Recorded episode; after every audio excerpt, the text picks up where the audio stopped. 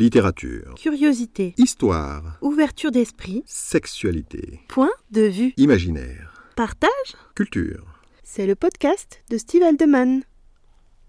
Bonjour à tous et bienvenue dans ce podcast consacré au roman Soumise de Salomé. J'ai lu ce livre il y a quelques années alors que j'avais commencé la rédaction de Ma Soumise, mon amour. Je l'avais acheté avec un certain nombre d'autres afin d'élargir ma culture de ce type d'œuvre qui traite des relations de domination et du BDSM. Pour moi, il s'agissait d'être crédible et de m'assurer que ma façon de voir les choses n'était pas déjà exprimée. J'aurais trouvé inutile de mettre en lumière un point de vue banal. Honnêtement, je n'ai pas un souvenir ému de ce livre. Il ne fait pas partie de ceux que j'ai lus par envie, en ne le tenant que d'une main, par exemple. Il ne fait pas non plus partie de ceux dont je me souviens dans les moindres détails. Des détails, pourtant, j'en ai retenu un certain nombre. Autant le dire tout de suite, il y a dans ce livre des passages qui peuvent rebuter la morale et des pratiques que je trouve hardes. Du moins, c'est mon ressenti. Et puis surtout, ce n'est pas un roman.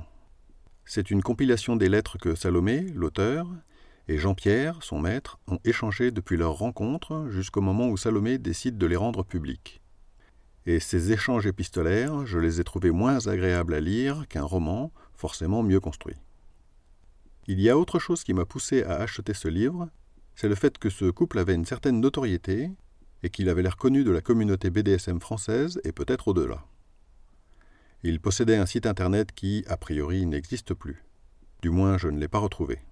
En cherchant des informations pour les besoins de cet article, j'ai déniché une explication sur le blog lafilledemars.weebly.com. Dans un commentaire daté du 7 septembre 2017, une certaine Gifar Annie annonce que Jean-Pierre est décédé. Je suis désolé de l'apprendre à ceux qui le connaissaient peut-être et qui n'étaient pas au courant. Mais revenons à ce livre. Il y a une autre raison pour laquelle je ne l'ai pas particulièrement apprécié. Le maître de Salomé, JP, signe certaines de ses lettres du pseudonyme Mastermind et s'adresse à elle en l'appelant parfois ma petite nana d'amour, ou en lui donnant d'autres surnoms affectueux.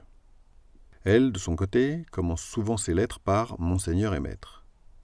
J'imagine bien qu'entre eux ce sont des surnoms qui n'ont rien de ridicule. Je sais bien qu'ils servent à entretenir un état d'esprit, une atmosphère à laquelle ils semblaient beaucoup tenir, mais cette façon d'exposer leur univers au grand jour m'a paru quelque peu impudique, et c'est une impression qui m'a poursuivi tout au long du livre.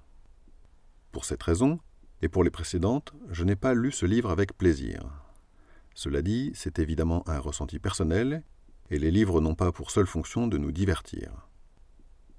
Passons donc à ce que j'ai trouvé d'intéressant dans Soumise et les raisons pour lesquelles je vous en parle. D'abord, les lettres sont bien écrites. Le style, aussi bien de l'auteur que de son maître, est agréable à lire. Cela a, en partie, pris le pas sur les défauts que j'ai cités plus haut. Mais surtout, ce qui fait qu'il faut lire ce livre, c'est le fond. Soumise commence par une explication sincère des raisons pour lesquelles l'auteur est comme elle est. Et on comprend vite que rien ne nous sera épargné. Quand elle rencontre son maître, qui ne le deviendra pas tout de suite, elle ne lui cache rien de son mal-être, de ses vices et de son addiction. En commençant soumise, on embarque pour un voyage où il y aura l'horreur et le sublime, le sordide et le merveilleux. Salomé a besoin d'être soumise, et c'est à ce besoin que JP va répondre. Et il va en faire sa soumise autant qu'elle en a besoin. Dans ces lettres, on découvre leur vie, leur parcours, les pratiques, la codification de leurs relations. Il va la pousser autant qu'elle va le pousser d'ailleurs. Car Salomé n'a rien de la femme servile et sans âme que les non-initiés peuvent imaginer. Elle a beau attendre de lui qu'il la dirige, la modèle et qu'il soit ferme, elle sait aussi lui dire quand elle estime qu'il se trompe, quand elle pense que ses agissements peuvent mettre en péril leur couple. Je me souviens notamment de ce passage où Mastermind prend sous son aile une autre soumise et se sert d'elle pour mieux dresser Salomé. À ce moment, elle est parfaitement capable de lui expliquer ses doutes, son sentiment sur la situation et les risques qu'elle voit se profiler à l'horizon. En dépit du fait qu'elle l'appelle Seigneur et Maître, elle ne le prend ni pour quelqu'un d'omniscient, ni pour quelqu'un d'omnipotent. Et puis, il y a une sincérité palpable, une honnêteté qui vaut de l'or dans ce livre. Les romans narrent le plus souvent des fantasmes, et même s'ils sont autobiographiques, ils proposent une histoire qui a été mise en forme, qui ne parle que du sujet que leurs auteurs veulent aborder. Alors qu'avec Soumise, on est loin de tout ça. C'est l'exposé de sa vie, avec les doutes, les faiblesses, les questions qui se posent, les difficultés du couple, de l'enfant aussi, les joies, les plaisirs, les peines, les soucis d'argent. Les lettres donnent l'impression d'ouvrir un album de famille, de pouvoir entrer dans son quotidien. Il n'y a pas de mise en valeur particulière. Soumise, c'est la réalité crue d'un couple à part. Si vous voulez savoir ce que c'est que de vivre une vie différente de maître et de soumise, c'est exactement le livre qu'il vous faut. Et c'est particulièrement vrai pour ce qui concerne les pratiques extrêmes. Ce sont celles qu'on peut avoir le plus de mal à comprendre, celles qui choquent le plus, précisément parce qu'elles ne sont pas communes, celles qui nous amènent le plus souvent à mal juger ceux ou celles qui s'y adonnent. Quand on ne comprend pas et que notre intuition ne nous aide pas à saisir ce qu'il peut y avoir d'intéressant ou d'excitant, on a vite fait de traiter ceux qui pratiquent de pervers avec toute la connotation négative qui y est associée. Et c'est la grande force de Soumise. Par exemple, c'est un des rares endroits où vous pourrez lire ce que ça fait d'être prise par un chien. Salomé est la seule que je connaisse qui aura osé l'écrire.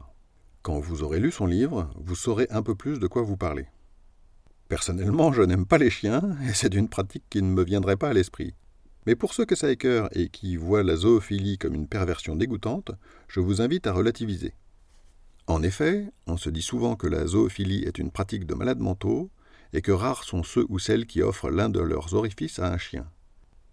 Pourtant, je suis sûr que vous avez déjà vu quelqu'un se laisser lécher la bouche par son animal de compagnie.